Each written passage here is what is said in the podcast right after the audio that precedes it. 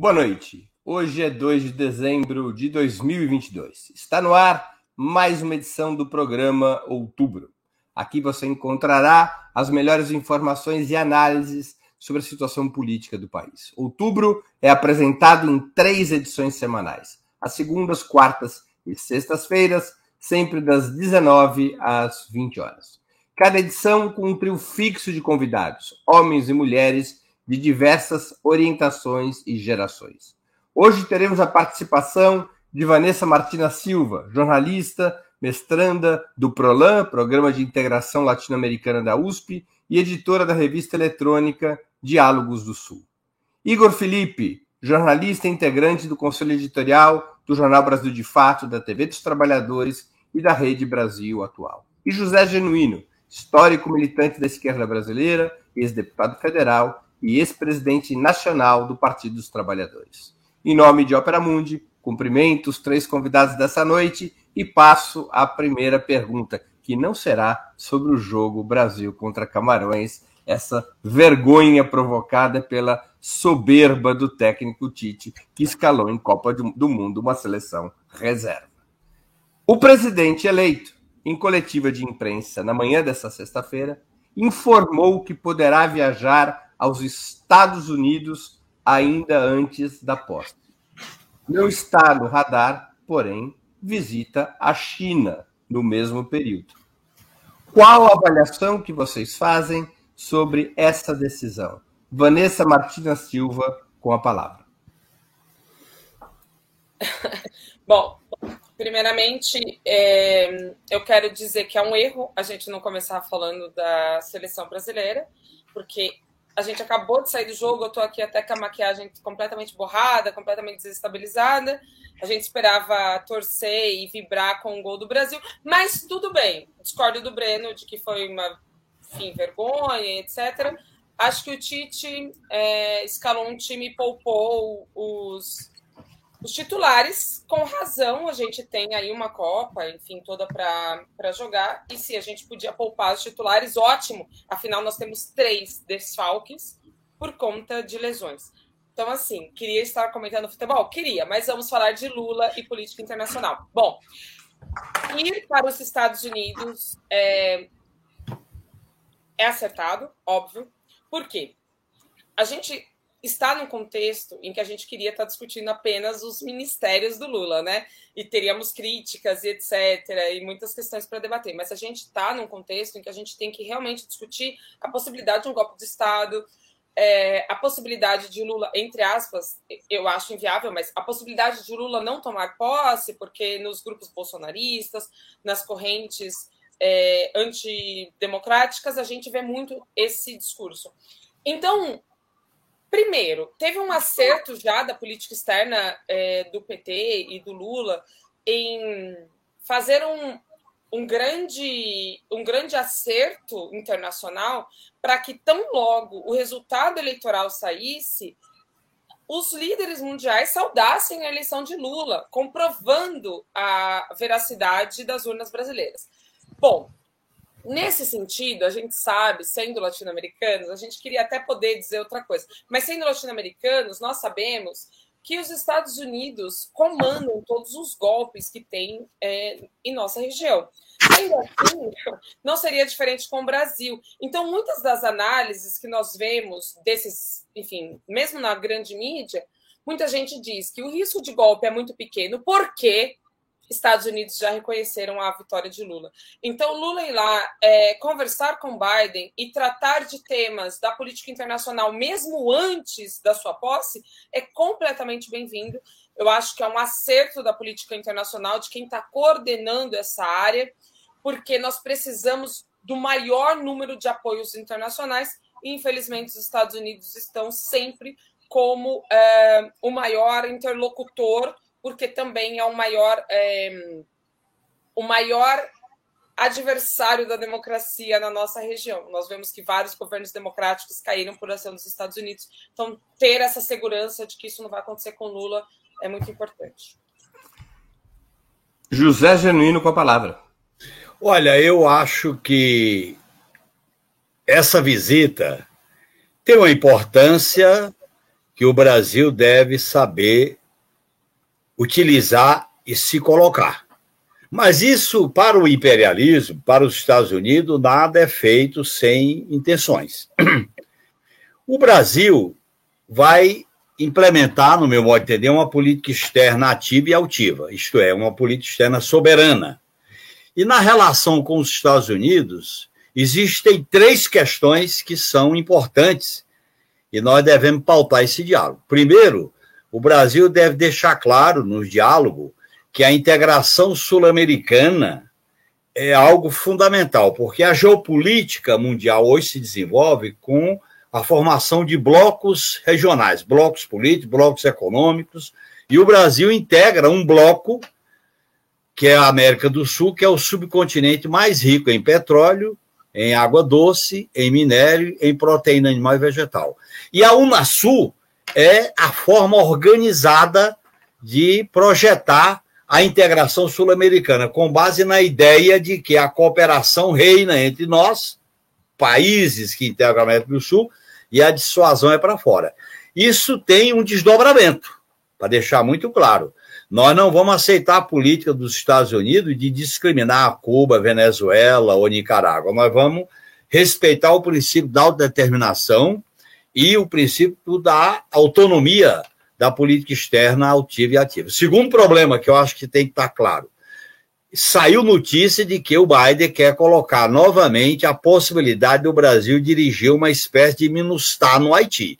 Para mim, isso é inaceitável pelo que representou de equívoco a operação militar no Haiti. O problema do Haiti não é de operação militar. O problema do Haiti é de políticas sociais, políticas públicas. Então, nós devemos ficar atentos a essa questão. E há um terceiro item que eu acho que vai estar no contencioso, é o acordo sobre a base de Alcântara. Para mim, isso não é qualquer coisa. Em se tratando de defesa nacional, e a guerra está mostrando isso, a guerra dos Estados Unidos da OTAN contra a Rússia, é que o papel do espaço aéreo, o papel dos mísseis e o papel dos drones é fundamental em relação às novas táticas, às novas estratégias de guerra. Ao mesmo tempo, o Brasil, o Brasil deve deixar claro que ele vai ter uma relação multilateral num mundo que caminha para. É um multilateralismo, não é um país por si com o outro, é um multilateralismo com influências regionalizadas. E o Brasil deve ter muita ousadia, não só em relação à integração sul-americana, através da Unasul e da CELAC, como a, em relação aos BRICS em relação a retomar essas negociações. Eu acho que essa, o Lula deve se colocar como protagonista de uma diplomacia presidencialista. Isso é muito importante.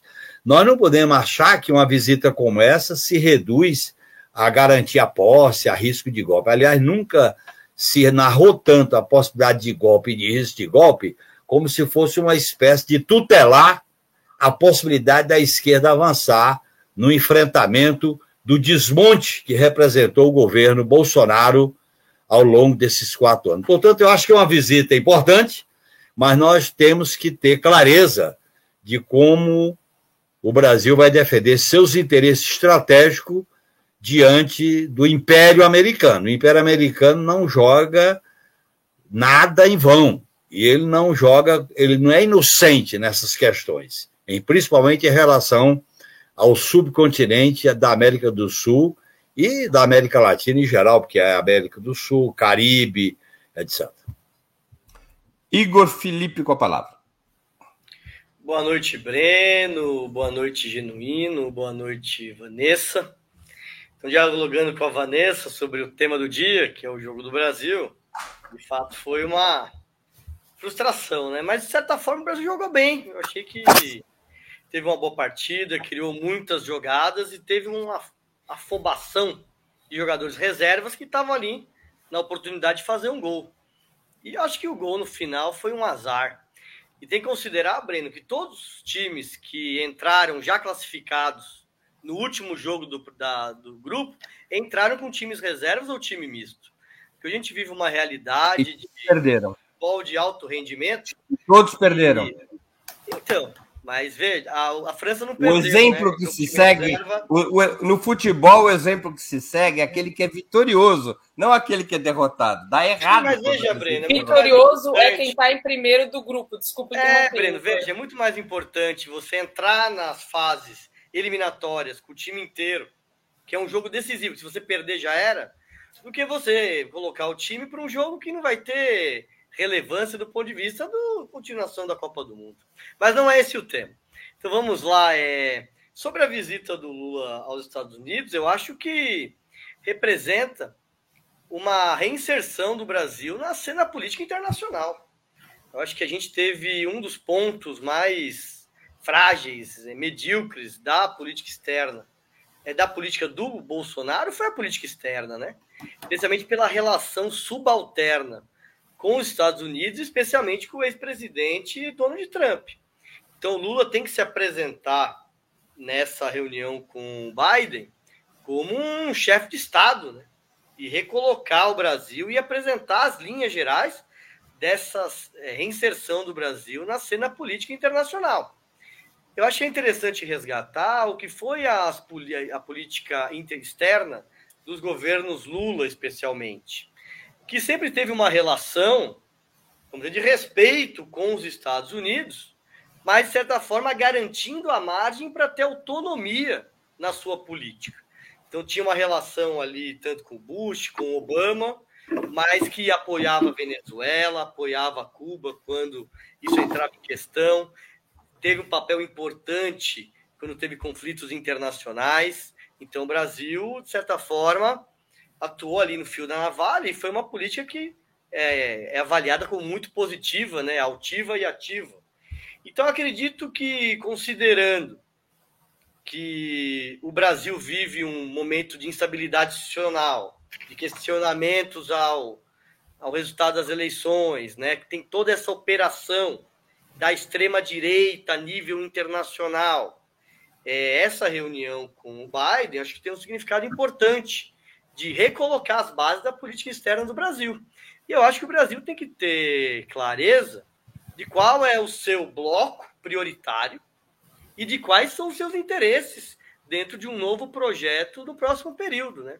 Então, a centralidade, acredito eu, é retomar a construção dos BRICS, que eu acho que é uma nova forma de se colocar nessa geopolítica dos blocos, como diz o Genuíno é o fortalecimento do CELAC, o NASUL, que são instrumentos é, continentais da América Latina que são importantes no sentido de fortalecer esse bloco, e também do próprio Mercosul, que eu acho que é um instrumento que no último período muito enfraquecido e que tem um papel importante no sentido de reposicionar o Brasil no cenário internacional como principal expressão tanto do Mercosul como da, de toda a América Latina e nessa articulação dos BRICS. Muito bem, vamos à segunda pergunta da noite. Tem circulado nas redes sociais e na própria equipe de transição propostas sobre como deveria ser a transmissão da faixa presidencial ao novo chefe de Estado no dia 1 de janeiro, considerando-se considerando praticamente certa a ausência de Jair Bolsonaro nessa cerimônia. Esse ritual, realizado no Palácio do Planalto, não é determinado pela Constituição ou lei específica. Uma dessas propostas é que a ex-presidenta Dilma Rousseff faça a passagem da faixa ao novo mandatário. Qual a opinião de vocês a esse respeito? Com a palavra, José Genuíno. Bem, Breno, eu acho que é uma proposta interessante, democrática, porque significa assumir publicamente uma posição de contestar o golpe contra Dilma. Na verdade, Temer foi o impostor golpista, e na medida em que quem foi eleito em 2018 se recusa a entregar a faixa, eu acho que não é a melhor alternativa o Mourão fazer isso como vice-presidente da República, ou qualquer liderança simbólica do ponto de vista popular entregar a faixa. Eu acho que é uma proposta correta, eu me filio a ela e tem, ela tem um significado político, que é exatamente o PT, a esquerda, não digo toda a frente, não abre mão de conceituar o que houve em 2018 como fruto de um golpe de Estado que rompeu com as regras do jogo democrático de maneira autoritária, de maneira é, antidemocrática, suprimindo a soberania popular. Portanto, a, na medida em que o inominável não quer passar a faixa, quem é que deve passar essa faixa? Aquela que foi eleita democraticamente e foi golpeada sem crime de responsabilidade. Portanto, eu acho que é uma posição que eu me filio, eu concordo e defendo essa posição de maneira clara e transparente. Com a palavra, Igor Felipe. Breno, acho que tem que ter uma avaliação sobre a simbologia da posse do Lula como um todo. Eu acho que isso vai desde a necessidade de se constituir uma festa popular com milhares de pessoas nas ruas, na esplanada, que seja demonstre uma, uma simbologia da retomada do governo pelo povo, é, com uma grande mobilização que idealmente precisaria ter mais de um milhão de pessoas e ser uma demonstração de força, né? Ser uma manifestação e uma festa popular que possa impulsionar o começo do governo Lula e já dar uma sinalização para aqueles que vão se colocar contra as bandeiras que o Lula defendeu é, nas eleições. A gente sabe que diversas forças já têm se posicionado, a gente vê especialmente interesses que se colocam em torno da PEC da transição, a essa pressão contra é, o descontrole fiscal.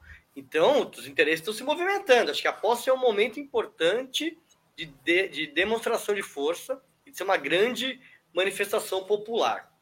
Acredito que a Dilma, sim, tem que ter um papel importante na posse. Eu acho que tem que ter um, um, espaço muito importante, tem que ser prestigiada como esse símbolo do golpe de 2016, de um impeachment que foi feito numa operação para é, tirar do caminho uma presidente eleita é, democraticamente por conta de um outro projeto é, de retrocessos políticos sociais que, que nós vivemos nos últimos anos.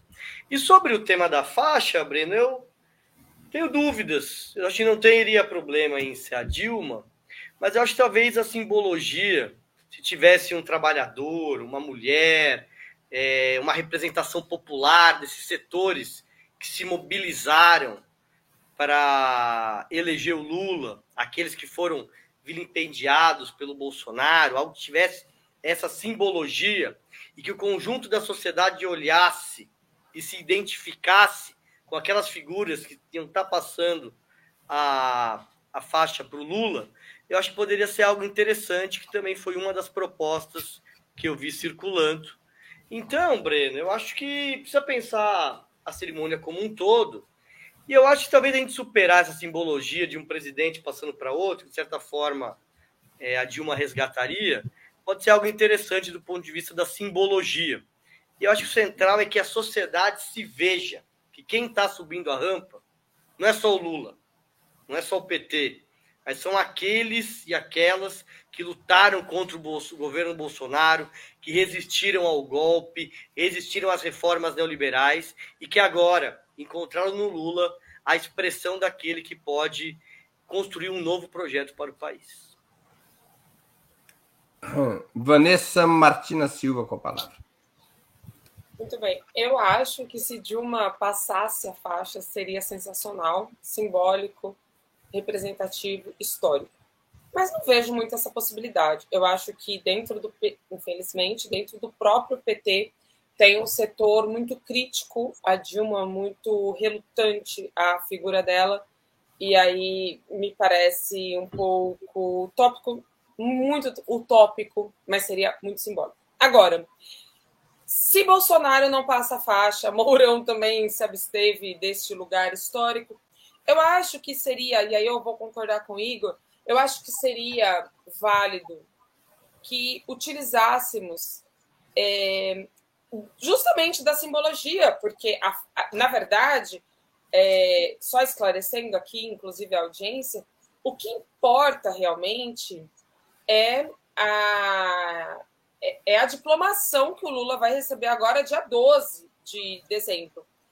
A, a faixa e todo o rito é meramente uma formalidade, é meramente uma questão burocrática. De fato, Lula se tornará presidente dia 12, quando receberá aí a diplomação do Congresso. Essa é a data importante. Inclusive, temos que estar atentos a essa data. Agora, quanto à faixa, voltando ao tema, eu acho que seria muito simbólico, muito interessante se tivéssemos como indígenas, pessoas negras, passando a faixa para o Lula, como dizendo: este é um governo popular. Porque nós sabemos quantas e quais serão as disputas dentro do governo.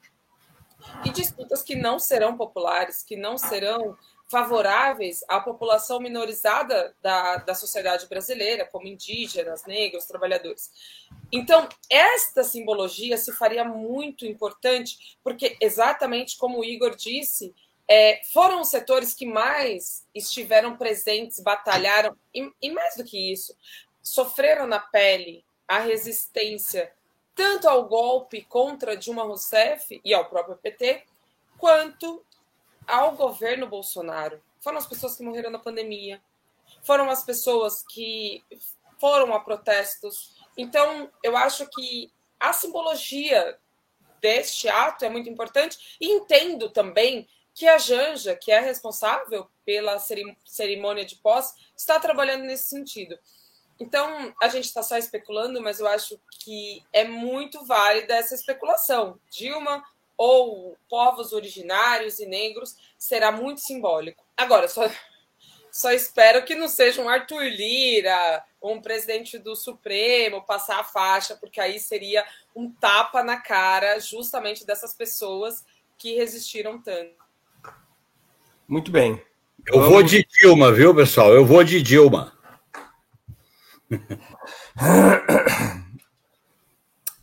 Vamos à próxima pergunta com o intuito de aprovar a PEC da transição e conquistar maiores espaços no parlamento, os partidos que integraram a coalizão eleitoral liderada por Lula, com a provável exceção do PSOL e da Rede, decidiram apoiar a reeleição de Arthur Lira para a presidência da Câmara dos Deputados. Embora ainda haja dúvidas a respeito das negociações, a discussão sobre o destino do chamado orçamento secreto também teria sido adiada. O líder do PT, Reginaldo Lopes, chegou a cenar com a antecipação de valores da PEC da transição para permitir o pagamento das emendas de relator que estão sob contingenciamento orçamentário do atual governo, o que ironicamente foi recusado por Bolsonaro, que disse que não pagará mais nenhuma emenda do relator até 31 de dezembro. Como vocês avaliam essa equação, pela qual aparentemente se troca dois anos de novo mandato de Lira na Câmara dos Deputados, mais possível sobrevida do orçamento secreto, de um lado, por créditos extraordinários que pode até ficar abaixo do valor e do prazo propostos pela equipe de transição. Foi feita, no juízo de vocês, uma boa negociação? Está sendo feita uma boa negociação? Com a palavra, Igor Felipe. Breno, é, a minha avaliação é que a situação e a correlação de forças no Congresso Nacional e especialmente na Câmara dos Deputados é bastante desfavorável. E nós temos que considerar a profunda crise política institucional que o Brasil vive no último período. É algo que eu tenho sempre rebatido aqui, que desde 2016 a instabilidade institucional e a crise é profunda. O nosso sistema democrático representativo é disfuncional. É... E, de certa forma, o que a gente vê no Congresso, especialmente na Câmara, é o sistema político sendo tomado pelo centrão. E, de certa forma, muitas vezes com a conivência de outros partidos né, e outros setores. Então, é, o ideal, considerando essa situação desfavorável, era tentar articular uma candidatura dentro do campo que apoiou o Lula no segundo turno, ou seja, não necessariamente lançar um candidato PT, mas que pudesse lançar um candidato alternativo ao Arthur Lira, é, e agregando os partidos que apoiaram Lula no segundo turno, as figuras PSDB, PMDB, PSD. E aí era, seria possível, junto com o apoio da esquerda, você ter uma candidatura competitiva para enfrentar o Arthur Lira. Agora, esse cenário não se confirmou, né? Esses partidos, pouco a pouco, foram manifestando apoio ao Arthur Lira e, de certa forma, ele já tem apoio tanto dos parlamentares no varejo, via operação do orçamento secreto, como as institucionalidades do partido, é, e já tem uma maioria para eleger o Arthur Lira. Então, no fundo, é, eu vejo essa operação como uma operação de contenção de danos, Breno. Não é o ideal, não é bonito, mas é um pouco a operação que foi se constituindo. Então, é apoiar o Arthur Lira, e, a partir disso, buscar tanto negociar projetos de interesse do governo, especialmente a PEC da transição, e também postos, é, postos né, na Câmara, na CCJ e nas comissões. E, de certa forma, a grande questão é o orçamento secreto. Acho que seria uma desmoralização admitir a continuação do orçamento secreto, que é o centro dessa corrosão do sistema político institucional. Eu acho que deveria se o PT e os partidos é, que apoiam o governo deveriam colocar de forma clara. São contrários e querem fim do orçamento secreto. E eu acho que, a depender da negociação, vai depender da correlação de forças, mas eu acho que seria um erro, Breno, que as forças, que o campo da esquerda e o campo que apoia o governo aceitar e admitir silenciosamente em acordos de bastidores manter o orçamento secreto.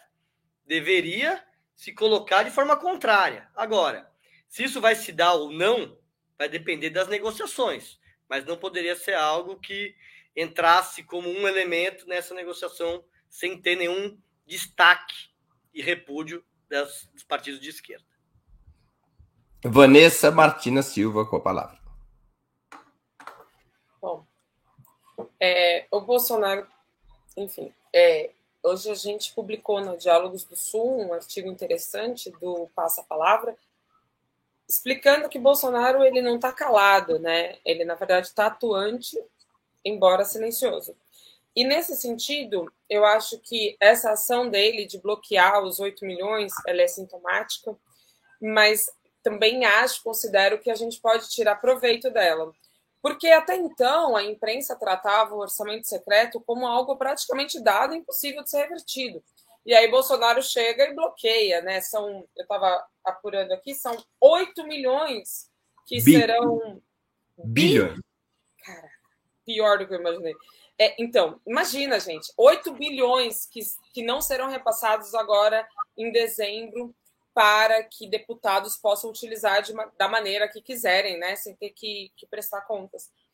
Então, ao fazer isso, eu considero que o Bolsonaro, ele, sem querer, né, ele não quis fazer isso, mas ele dá uma sinalização para o Lula de que ele vai poder negociar esse montante com o Congresso.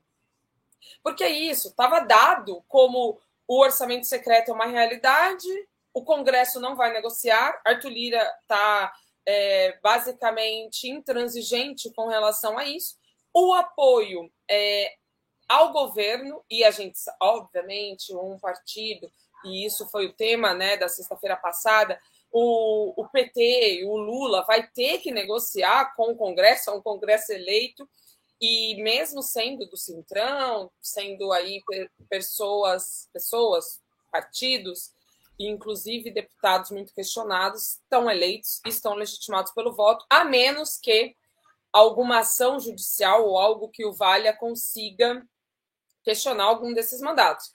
Mas enquanto isso não acontece, ou se isso não acontecer, o que nós temos são deputados eleitos e que teremos que negociar com eles. E o orçamento secreto estava posto na mesa como uma, um fato, um fato é, não negociado. Então, quando o Bolsonaro faz esse gesto, ele joga para o Lula que tanto é, o valor pode ser negociado, quanto a própria existência deste, deste mecanismo, que, como vários analistas colocam, na verdade, é uma ferramenta que o legislativo está utilizando para governar no lugar do executivo, já que Bolsonaro era aí completamente, não vou dizer um, incompetente, porque acho que ele conseguiu fazer o que ele pretendia, mas completamente inábil né, para tratar com a política. E fechando, é, toda essa ação do Lula, que muitas vezes podemos considerar é, não muito favorável ao nosso campo, mas tem um sentido de conseguir a governabilidade. E o que ele é, até agora conseguiu é absolutamente sensacional em termos políticos, considerando como analista político. Por quê? Porque a imprensa tratava a questão do Lula se ele teria governabilidade. Então, Lula não teve é, o PT e os partidos aliados da frente, da frente progressista aí, não tivemos uma maioria é, na Câmara dos Deputados e no Senado. Então, a questão era: ah, o Lula vai conseguir, é, vai conseguir governar? Mas, atualmente, a questão já é outra. Então, o Lula conseguiu dar um duplo twist carpado e, na verdade, o que se está discutindo são os ministérios. Então, são sete ministérios que estão sendo negociados. Estou tentando achar aqui onde foi que eu anotei o número. Mas são sete, eu acho que são três do MDB. Aqui, tá aqui.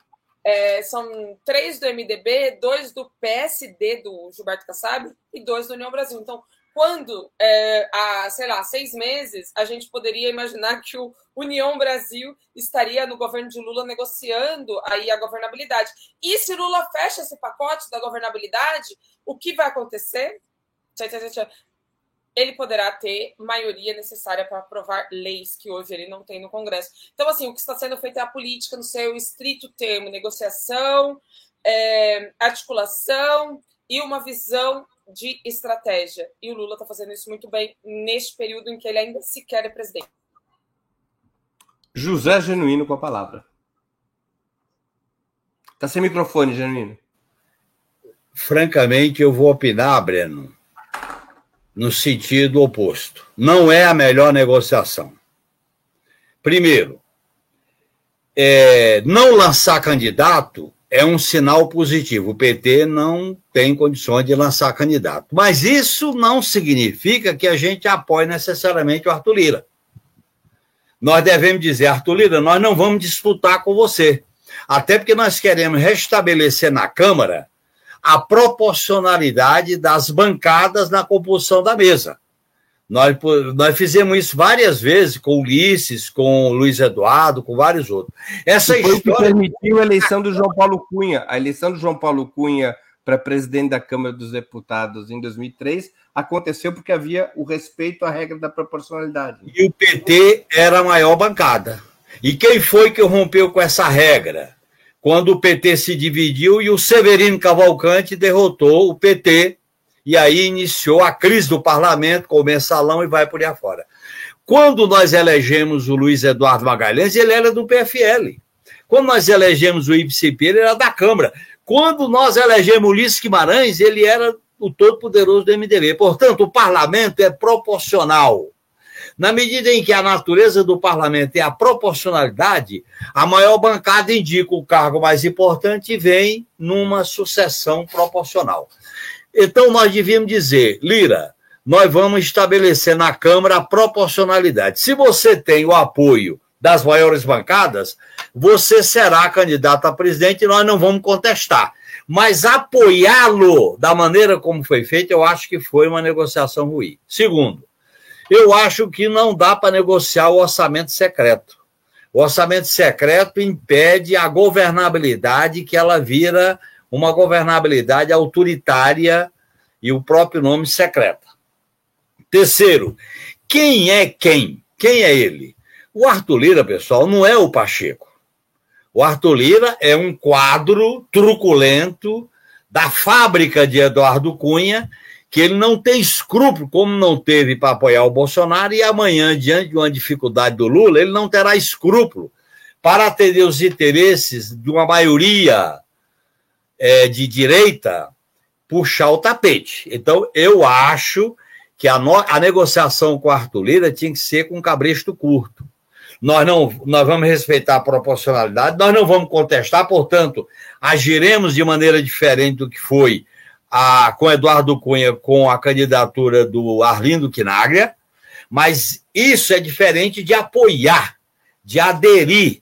Eu acho que essa adesão foi uma péssima negociação, até porque a gente perde trunfo para negociar. Por exemplo, Breno, ele vai fazer pauta bomba no Congresso Nacional? Nós não colocamos essa questão na pauta. Olha, você, você vai botar pauta bomba para cima do governo? Como botou Eduardo Cunha? Eu acho que a bancada do PT e da esquerda que apoiou Lula, ela teria que ter feito uma negociação de outro tipo. Isso representará um desgaste em segmentos, inclusive do centro. Tem segmento do centro que não aceita orçamento secreto, que não aceita Arthur Lira. Eu acho que a governabilidade vai exigir, e certamente isso vai aparecer em outros temas, o PT tem que tensionar. Você não quebra a corda, mas tensiona. Você vai no limite. Você vai. Você faz uma negociação tensionada. Essa adesão de maneira simplista e incondicional, no meu modo de entender, com essa classe dominante, com esses líderes e conhecendo quem é o Arthur Lira, eu acho que não é a melhor negociação. Por exemplo, eu acho que não dá para negociar o orçamento secreto por dois anos. Nós não podemos botar orçamento secreto no mesmo patamar da questão. Vamos questionar. Se o Supremo não questionar, nós vamos buscar forma de questionar o orçamento secreto. Tem coisa que o PT tem que deixar claro a sua posição. Mesmo que ele não tenha força para viabilizar, ele tem que deixar claro na mesa política, porque governar é resultado e polarização, resultado e marcação de posição. Muito bem.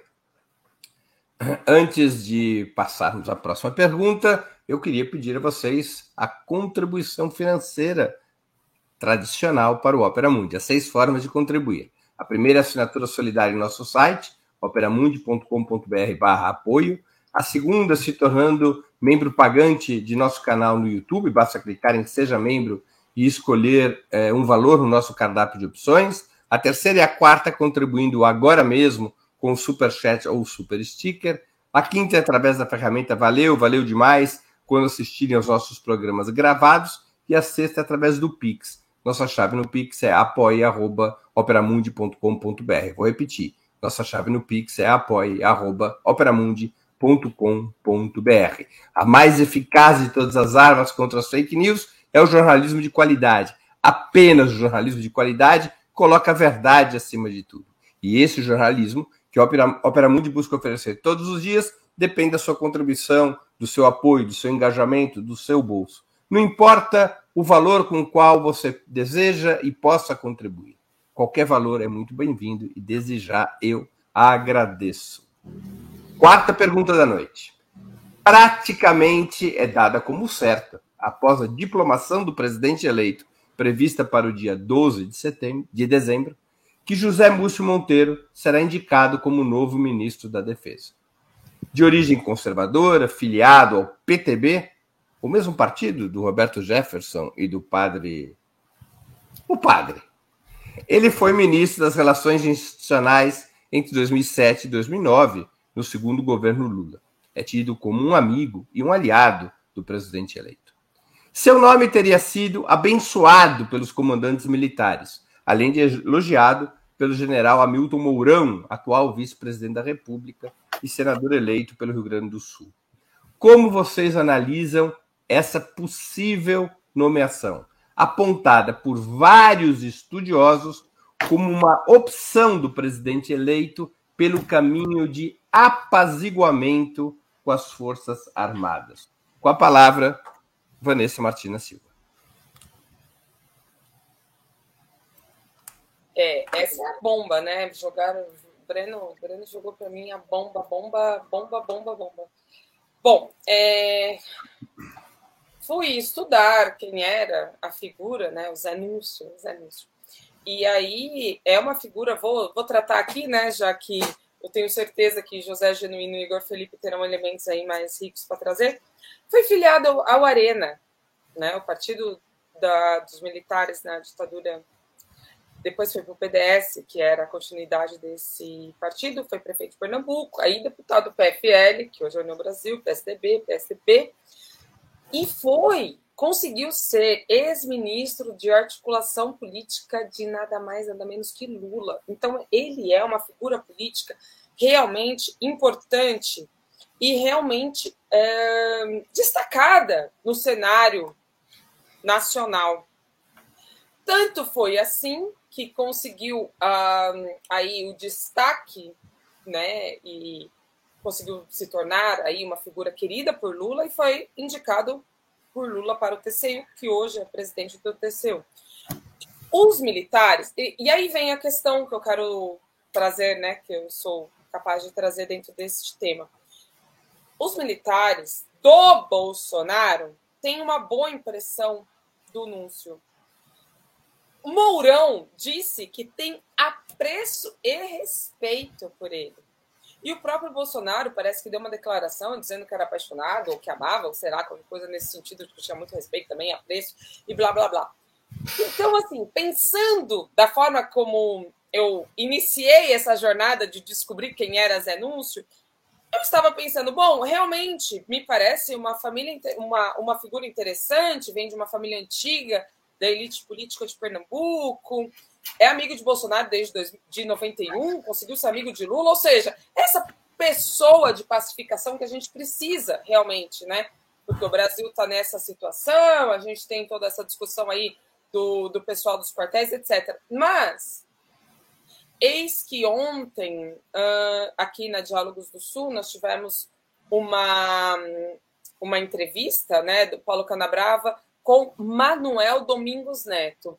E aí, ao ler o artigo que ele enviou aqui para a revista, eu fiquei bastante passada, vamos dizer assim. Porque o que ele traz? Ele, como especialista no tema dos militares e no tema da, da, da questão da democracia, militares, etc., ele fala o seguinte: tentar resumir. O presidente ele é o chefe das Forças Armadas e ele não pode se furtar a questão da hierarquia e de que ele manda e os militares obedecem. Então, quando você tenta pacificar, quando você tenta uh, articular com eles, ou seja, a gente tem um setor bolsonarista golpista dentro das Forças Armadas, e esse setor está impondo para o Lula qual é o tom que tem que ser dado. Então, a gente pode imaginar que uma situação como foi colocada pela Dilma, é, com a Comissão da Verdade e todo enfim, um esforço hercúleo para resolver todo o tema da ditadura militar não vai ser trazido neste governo. Por quê? Porque a gente está fazendo uma conciliação, buscando o nome do Núncio como uma figura que os militares vão aceitar. Militar não tem que aceitar, militar tem que, tem que é, respeitar a hierarquia do presidente, que é o chefe supremo das Forças Armadas, se submeter à hierarquia. É para isso que militar é treinado e para isso que eles servem para respeitar a hierarquia, para respeitar o comando. Então, é, esse artigo, vou, vou, vou repetir aqui, Manuel Domingos Neto, está disponível na Diálogos do Sul, ele traz essa questão. Lula precisa se impor, e se não se impuser, como, desculpa, se não se impuser, como não fizeram todos os presidentes desde a democratização, inclusive o próprio Lula e a Dilma, o que nós teremos é mais uma vez as Forças Armadas se impondo sobre a Força Civil no Brasil.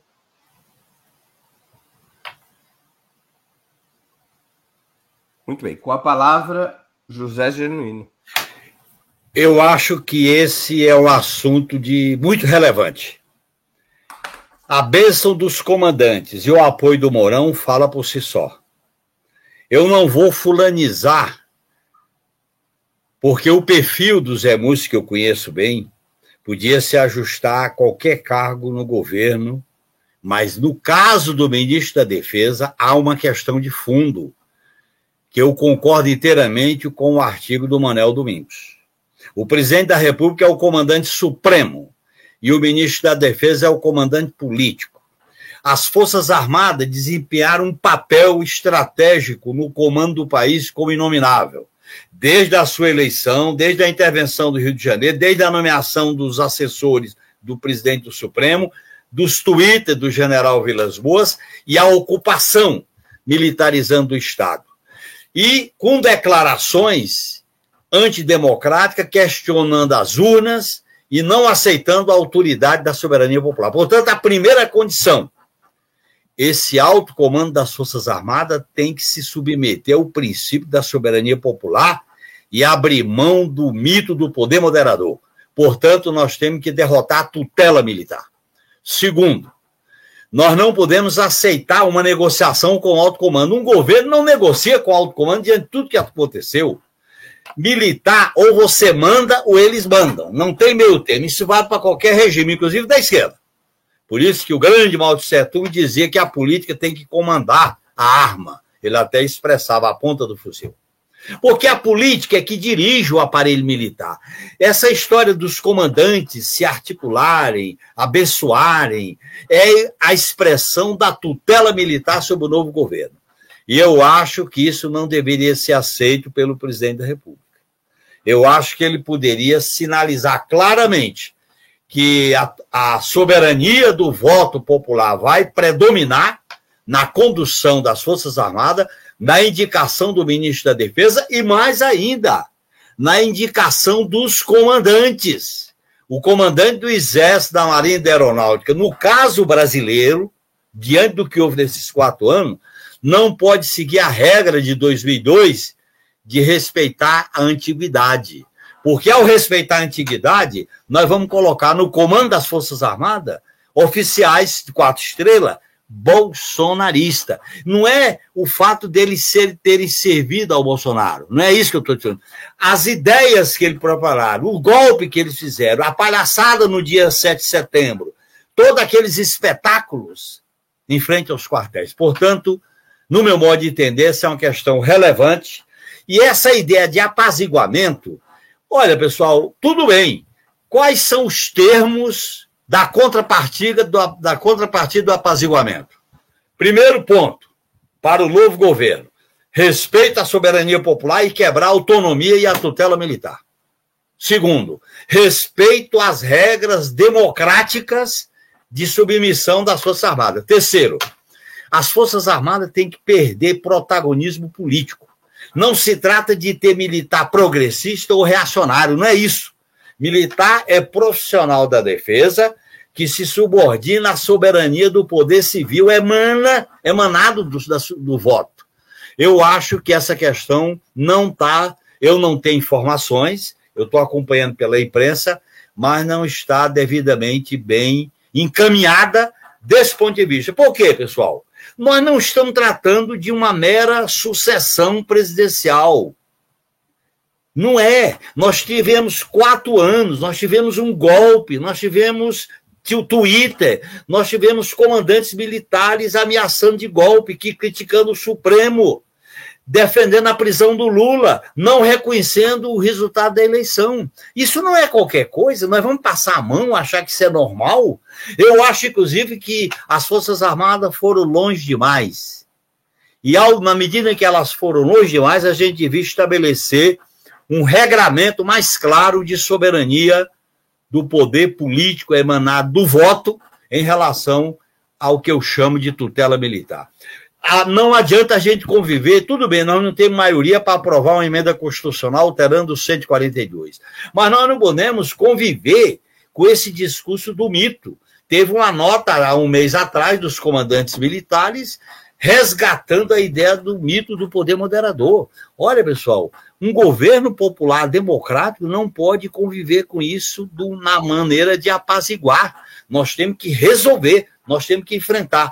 Aliás, esse foi um problema, Breno, só para terminar, que ao longo da história da República nunca foi bem equacionado. Não foi bem equacionado na transição da ditadura para a democracia, não foi bem equacionado na crise Viegas é, Albuquerque, no governo Lula, e não foi bem equacionado na Comissão da Verdade. Eu me espelho numa coisa que está sendo feita na América Latina a experiência da Colômbia. Aliás, essa última atitude do Gustavo Petro é brilhante. Ele, em nome do Estado brasileiro, fez um pedido de desculpa à sociedade colombiana. Algo que faltou quando a Comissão da Verdade encerrou seus trabalhos. Muito bem. Igor Felipe com a palavra. Breno, essa informação de que o Múcio assumiria o Ministério da Defesa é bastante preocupante. Porque é sabido que a relação do governo eleito do Lula com as Forças Armadas vai ser bastante tensa. As Forças Armadas cumpriram um papel ativo na política é, desde o golpe do impeachment, depois na prisão do Lula, o fatídico tweet de, do general Vilas Boas, e depois o governo Bolsonaro. Então, nós temos uma bomba relógio nas Forças Armadas e no Ministério da Defesa. E, nesse sentido, o Lula tem duas opções. Ou ele escolhe alguém que tem autoridade, condição política, para desarmar essa bomba relógio, ou ele escolhe alguém que vai é, fazer a gestão de quando essa bomba relógio vai explodir. Então é bastante grave essa especulação e, de certa forma, anuncia o aprofundamento da crise político-institucional que nós vivemos no último período. Porque a tendência é que as Forças Armadas continuem como um autor, um ator político é, na luta político-social e que se cristalize a tutela militar, se aprofunde. Nos anos 80, no momento em que havia um ascenso do movimento de massas, que havia um forte movimento pela democracia, esse tema, de certa forma, foi isolado, né? Não foi tocado nem na Constituinte, nem no governo Sarney, a questão militar. E o que nós vemos é que depois de tudo que aconteceu, que inclusive é uma oportunidade, porque veja, as Forças Armadas passaram no último período por um forte processo de desmoralização. As pesquisas apontam como as Forças Armadas é, perderam prestígio ao se misturar e apoiar o governo Bolsonaro. Então, é sabido que é uma questão sensível, uma questão difícil, mas seria importante que o Lula indicasse alguém para o Ministério da Defesa que tivesse autoridade política e que expressasse, Breno, o poder civil diante do poder militar. Porque o que a gente está vendo é, com a indicação do Múcio é que, no fundo, é um ministro civil, mas que foi abençoado e indicado pelos militares. E dessa forma, nós estamos é, comprando uma crise, nem sei se no longo prazo, mas no médio prazo, porque a tendência é ter um governo tutelado pelas forças militares. Vamos à última pergunta da noite. O agronegócio se tornou, nos últimos 20 anos, associado ao capital financeiro, a principal fração da burguesia brasileira. Concentrado em cinco produtos, concentrada em cinco produtos, soja, milho, cana, algodão e proteína animal, a agropecuária exportadora vai expandindo suas fronteiras, muitas, muitas vezes às custas do desmatamento, da depredação ambiental e da incorporação de terras que poderiam estar destinadas à produção de alimentos. De quebra, o agronegócio não paga impostos de exportação, beneficiado pela Lei Candir, lei essa aprovada durante o governo Fernando Henrique Cardoso. Na opinião de vocês, como o terceiro governo Lula deveria tratar o agro, como amigo ou inimigo do desenvolvimento nacional, mantendo a política de favorecimento em curso há décadas ou adotando uma estratégia que combine controle ambiental com maior contribuição tributária. Com a palavra, José Zanin. Breno, eu vou dar minha opinião e peço licença para em seguida me retirar, porque eu tenho uma reunião presencial às 20h30 eu vou pegar um táxi. Você colocou a questão crucial. O agronegócio não pode ter essa soberania e essa autonomia total em relação aos direitos sociais, em relação aos incentivos, em relação à transição ecológica, particularmente da Amazônia. Eu acho que nós deveríamos estabelecer uma atitude em relação ao agronegócio de colocar acima do agronegócio o direito à vida, o direito ao, ambiente, ao meio ambiente e ao, o respeito aos direitos sociais. Não é porque o agronegócio é importante para as exportações que nós vamos ser condescendente com o agronegócio, como em alguns momentos nós fomos na nossa primeira experiência de governo. Eu acho que esse aí é um dos setores, Breno, que a gente tem que fazer o tensionamento. Eu defendo que certos setores do país, eu não estou propondo que o Lula vai fazer uma ruptura global, mas há certas questões que a gente tem que tensionar. O agronegócio precisa ser tensionado, tensionado no sentido de limitação. Tensionado, por exemplo, nós não podemos deixar de tensionar com a demarcação das áreas indígenas. Nós não podemos deixar de tensionar em relação, por exemplo, à utilização dos rios para exportar soja e entrar agrotóxico.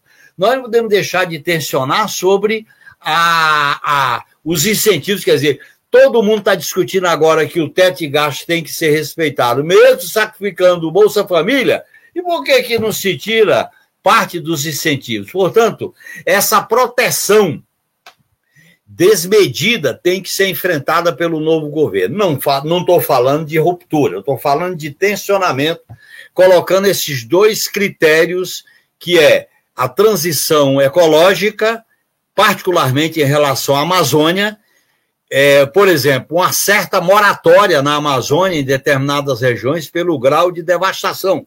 E a questão social dos direitos que o agronegócio tem que estar submetido. E terceiro, negociar uma diminuição dos privilégios via incentivos fiscais para o agronegócio. Não é considerá-lo inimigo, não é considerá-lo. É, é, uma, é uma atividade importante para o país, nem é amigo nem inimigo. Agora, um governo que se baseia num programa democrático, num programa de reconstrução, num programa de transformação, não pode aceitar de cabeça baixa as determinações, seja do sistema financeiro via Faria Lima, seja do agronegócio via o que representa a produção de proteínas, a questão da exportação de carne, a questão, por exemplo, da exportação de grãos e outras atividades relacionadas com o agronegócio. Eu acho que a gente devia ter uma, uma política de tensionamento com base nos três valores que eu me referi aqui. Um grande abraço. Eu vou sair agora para ir em outro compromisso. Não vou, aceitar, não vou assistir o final da nossa live. Muito obrigado, companheiros e companheiras. Sexta-feira a gente se encontra aí já nas quartas de finais. Boa noite, Genuíno. Boa reunião. Boa noite. Passo a palavra agora para Igor Felipe. Breno, a relação do governo Lula com o agronegócio e com o debate sobre agricultura deve ser mediado por duas questões centrais que atravessam o novo governo. Primeiro, é a questão da fome e da alimentação. Então, hoje nós somos um país que tem 33 milhões de pessoas que passam fome, mais de 100 milhões de pessoas que têm uma, vivem em situação de insegurança alimentar e o modelo agrícola deve servir para enfrentar o problema da fome. Então é necessário que o governo priorize o fortalecimento de cadeias de produção de alimentos para o mercado interno e para atender a demanda da população. E aí tem que ter toda uma reestruturação dos instrumentos agrícolas, do Ministério da Agricultura, do novo Ministério do Desenvolvimento Agrário, para que possa atender essa demanda da sociedade brasileira e a partir disso avançar no processo de agroindustrialização de alimentos para o mercado interno, para agregar valor e dinamizar a economia olhando para o mercado interno.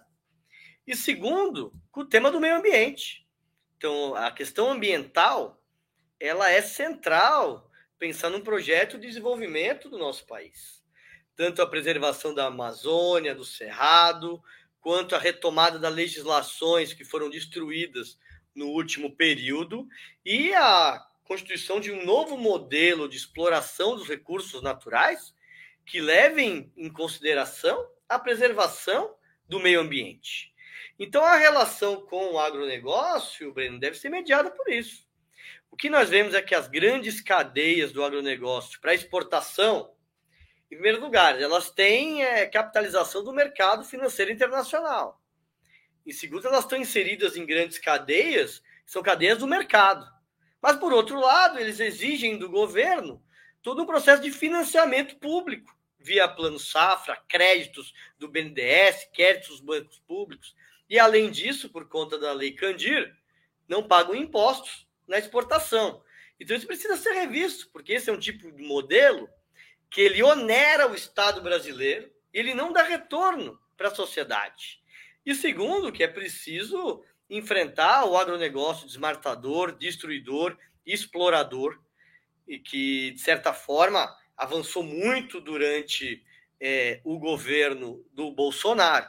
E aquele agronegócio que tiver disposição de contribuir para o problema da fome e para a questão ambiental, eu acho que é possível sentar à mesa e pensar no processo de um novo modelo agrícola que possa atender as necessidades da balança comercial, mas isso não pode ser a prioridade. A prioridade é enfrentar o problema da fome e preservar o meio ambiente dentro de um novo projeto de desenvolvimento nacional. Vanessa Martina Silva para a última intervenção da noite. Breno, quando a gente fala agronegócio, a gente já está delimitando qual é a matriz aí deste, deste tipo de produção. A pergunta era se o agro é inimigo do Lula. Óbvio que não, né? Nenhuma, nenhuma fonte de emprego, de recursos, de alimento, é, ou de construção para um Brasil melhor, mais justo, mais equitativo, é inimigo do Lula, ou do PT, ou dos brasileiros, quem quer que seja. A questão não passa por ser o agro ou ser outra fonte, outra matriz de produção. A questão passa por quem está por trás desse tipo de ação.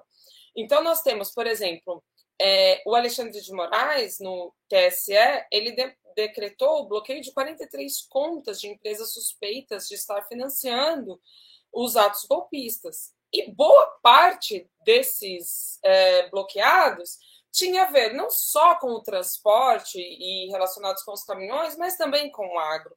Ou seja, a gente está vendo um setor que se mete na política de uma maneira antidemocrática. Então, ele, eles não são inimigos do Lula ou do PT, como eu disse, são inimigos do povo brasileiro, estão contra a Constituição.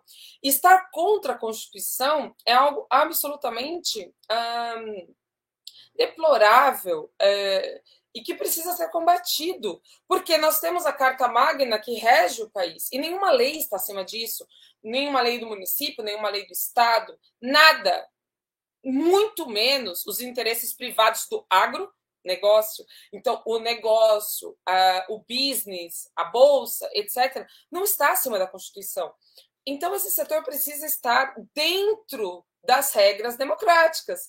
E o Igor, inclusive, que é ligado aí aos setores do movimento dos trabalhadores sem terra, ele sabe muito bem que nós temos este setor muito contra uma uma é, uma, uma reforma agrária que, na verdade, não passa de uma reforma liberal, de uma reforma capitalista. Todos os países capitalistas do mundo fizeram sua reforma agrária porque precisa produzir alimento. E veja, Breno, nós temos hoje no Brasil crianças famélicas nas escolas. Isso quer dizer o quê? Crianças que chegaram é, a desmaiar de fome nas escolas.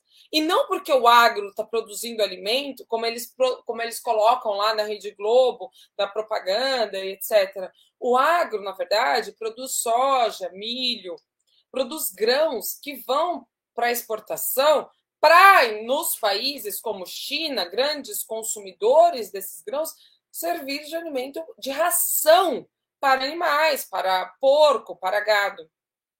Então, na verdade, o agro brasileiro não está produzindo alimento. 70% do alimento produzido no Brasil vem da agricultura familiar. A agricultura familiar que hoje é representada em grande parte, ou em, talvez não seja grande parte, mas em boa parte dela, pelo MST e por movimentos que conseguiram é, ser assentados durante, não uma reforma agrária é, grande, né, como nós precisaríamos, mas em, em ações pontuais de, de reforma agrária.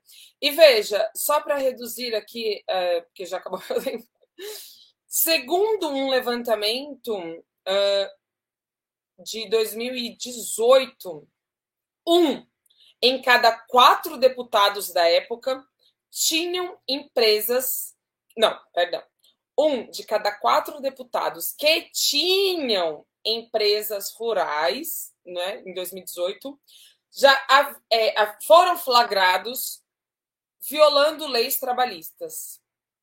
E em muitas dessas violações estavam a, a, é, a submissão de trabalhadores à condição de trabalhadores em situação análoga à escravidão. E hoje a gente usa análoga à escravidão porque não são trabalhadores negros escravizados, trazidos da África, de África, é, submetidos aí ao é, vivendo num pelourinho, etc. Porém, são trabalhadores mantidos num regime é, de não liberdade, de privação de direitos, sem salário e com uma dívida que é eterna, na verdade. Então, é, essa é a situação do Brasil hoje. E aí, finalizando, na verdade, quem é. E, e, só mais um dado: 20 milhões de brasileiros passaram mais de 24 horas sem ter o que comer. 24,5 milhões não tiveram certeza do que se alimentar. 74 milhões estavam em segurança alimentar sem saber se passariam ou não fome. São dados de 2020 da Rede Brasileira em Pesquisa e Soberania é, em Segurança Nutricional e Alimentar no Brasil. Assim. Então, é isso. Não, há, não são inimigos, porém não estão agindo como, hum, vamos usar a palavra da moda, né? como patriotas, ou seja, como agentes de favorecimento para o desenvolvimento do Brasil, para o enriquecimento da nação e para aí acabar com a fome da população brasileira, já que eles produzem comida, ou supostamente fazem isso. Chegamos assim ao final de mais uma edição do programa Outubro. Eu conversei hoje com Vanessa Martina Silva, José Genuíno e Igor Felipe.